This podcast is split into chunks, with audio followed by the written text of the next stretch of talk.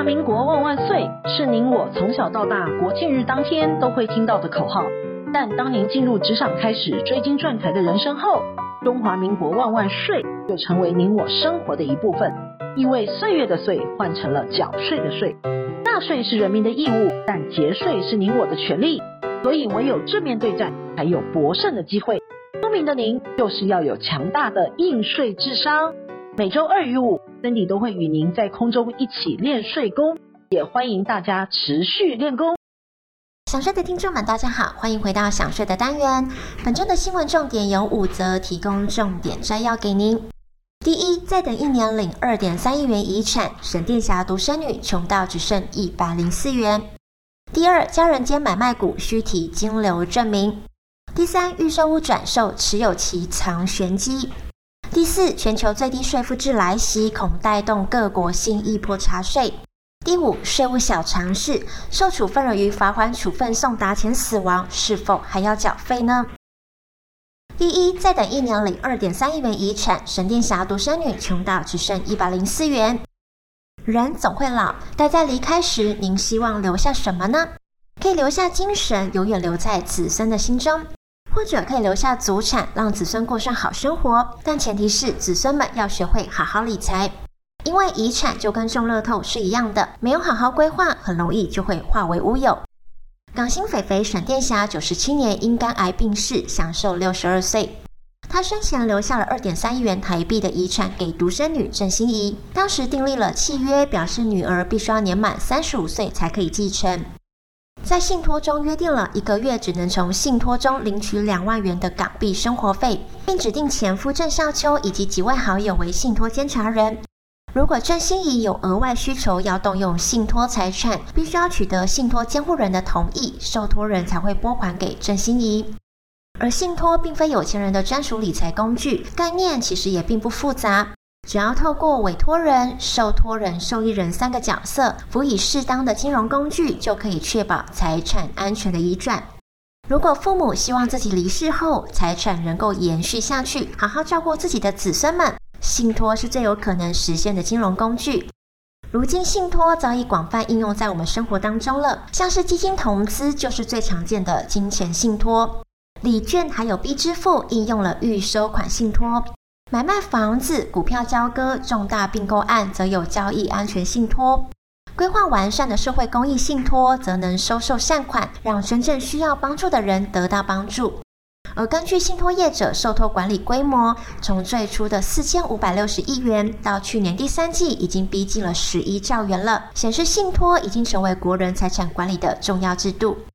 除了信托之外，许多父母会帮子女规划保险，可以指定多位受益人，同时安排受益人的顺位以及受益的金额，远比遗嘱更有效益。此外，风险也远比不动产来得低，规划得宜，甚至还有节税的效果。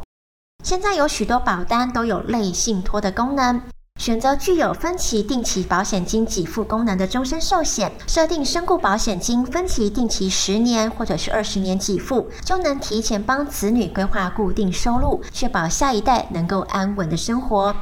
在节税的方面呢，遗产税法第十六条有规定了，以被继承人为被保险人的人寿保险给付，可以不计入遗产总额，就可以不用课遗产税。而在所得税方面呢，依照所得税法的规定，人身的保险给付可以免纳所得税。只要是人寿年金保险给付的受益人与要保人不同人的情况之下，受益人受领的保险给付应计入个人基本所得额。但相关的死亡给付，每户可享有全年三千三百三十万的扣除额。但若是以儿子为要保人及受益人，而被保险人为父母。那么，父母身故时的给付不仅免纳遗产税，也不用缴综所税，还因为要保人及受益人相同，甚至不用缴基本税额。唯一要注意的是，只有当父母在代缴这笔保单的时候，缴纳的金额如果超过赠与免税额两百四十四万，就有缴纳剩余税的义务。第二，家人间买卖股需提金流证明。家人间的资产移转，国税局都是用放大镜检视的。而资产移转的前提，就是要拿到国税局的赠与同意移转证明书。近期台南一对林姓兄弟向国税局询问了哥哥将名下一间未上市公司的股票让售给弟弟，双方还签立了正式买卖契约书，也确认了股票是由银行正式签证发行的有价证券。然而，缴完证交税去办过户的时候公司股务却无法办理，请问这是为什么呢？因为它少了最重要的国税局核发的赠与完税、免税、不计入赠与总额等证明书。其实兄弟间的股票交易要缴的未必是证交税。依照税法的规定，两亲等以内的亲属间买卖，除非能提供支付价款的证明，且该款项不是由证券出卖人出借，或者是提供担保，才会课征证交税，否则都会以赠与税来课征的。因此，两兄弟为两亲等以内的亲属，双方之间买卖未上市柜股票。即使司法上有签立买卖契约书为证，国税局调查的时候，如果无法提示支付价款的证明，就需要依照税法的规定，以赠与来课征赠与税。因此，林先生办理股票过户的时候，公司股户才会要求出具国税局核发的非属赠与财产同意移转证明书。那如果今天不是赠与，而是继承，也是要拿到国税局核发缴清税额、取得遗产税或者是免税的同意遗产证明书。在一化世代的来临，财政部也推出了遗产税申报试算服务。根据统计，今年一月一号到一月四号就有七百五十五件的申请，其中有两百八十六件是符合税额试算服务的。对遗产总额三千万以下且遗产种类单纯的案件，主动整合金融机构提供的金融财产资料，以及遗产税财产参考清单的不动产、汽车等资料。并核列了被继承人未偿债务、公共设施保留地以及身心障碍等扣除额，进行税额的试算。对于税额试算的结果，申请人可以选择由国税局以电邮的方式自行下载，或者是寄发纸本。经确认试算内容无误，可以在线上登录，或者是签章寄回被继承人户籍地国税局，或者是就近任意分局临柜递送，即可完成遗产税的申报。至于不符合税额试算服务，或者是纳税人不同意试算内容的，就必须要在规定期限之内，透过网络或者是临柜自行办理遗产税的申报。然而，在遗产税申报当中，如果配偶想要申请剩余财产差额分配请求权，如果是死亡前两年的赠与，不仅不能主张差额分配，还要并入遗产总额中申报。像是甲君在死亡前两年赠与配偶存款两百万元，该资金续存于配偶银行账户当中，属于夫妻间的赠与，不课征赠与税。但甲君死亡时应视为甲君的遗产课税。甲君行使剩余财产差额分配请求权时，该资金两百万为甲君配偶无偿取得的，且非被继承人甲军现存的遗产，均不列入双方之剩余财产中计算请求权的金额。第三，预售屋转售持有其藏玄机。不少人将买房列入人生梦想当中，但比起新成屋，为何预售屋更受欢迎呢？不少网友纷纷直指关键就是头期款。买预售屋跟成屋最大的差别就是付款方式会比较轻松。在现今房价居高不下的状况之下，头期款的压力实在太大了。对于手头较紧的购屋族来说，相对友善，因此吸引了不少首购族。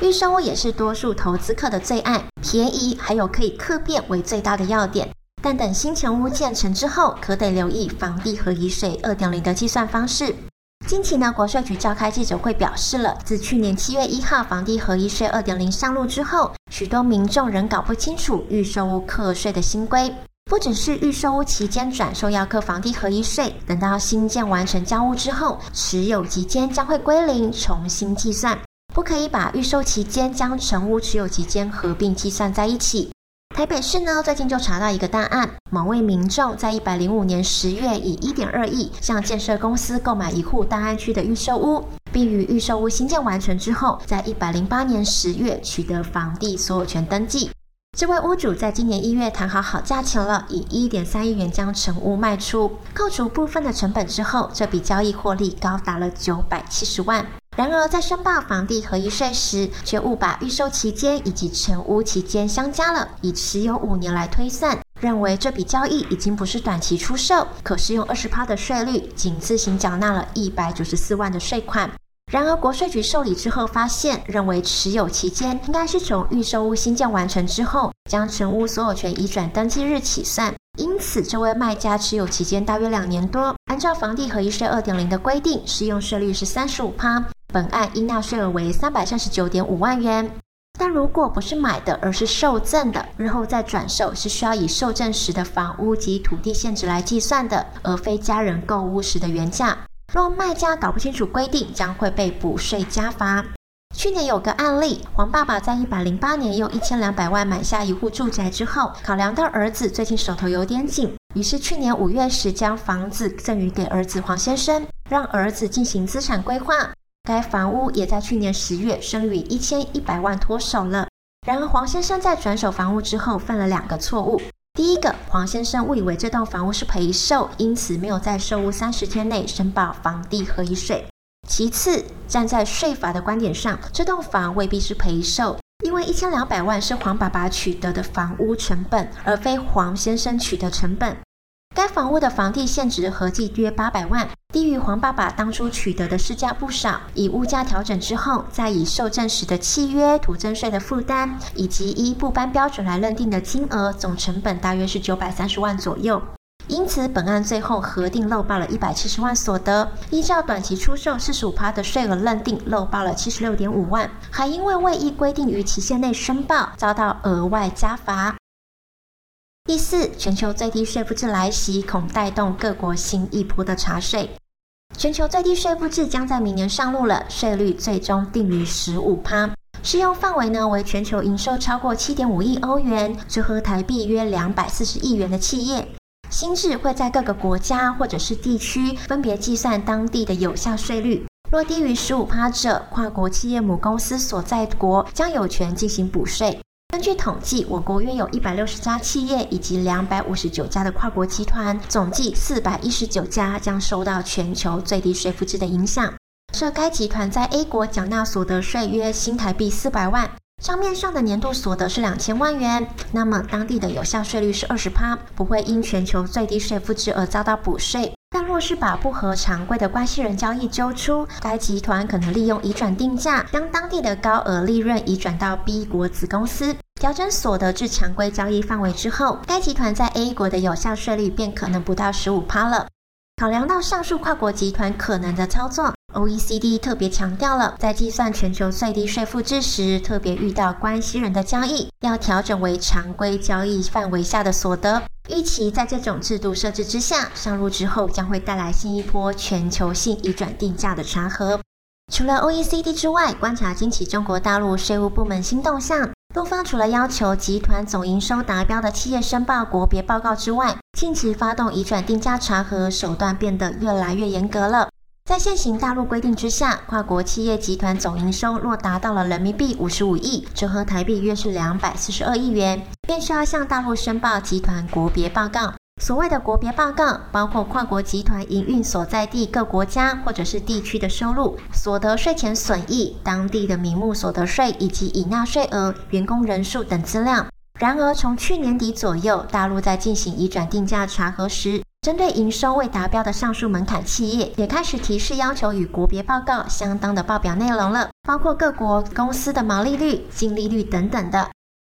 第五，税务小常识：受处分人于罚款处分送达前死亡，是否还要缴费呢？近期有民众向国税局询问了，有收到父亲的罚款处分书以及缴款单，但父亲已经于上周死亡了，请问该缴款书还需要缴纳呢？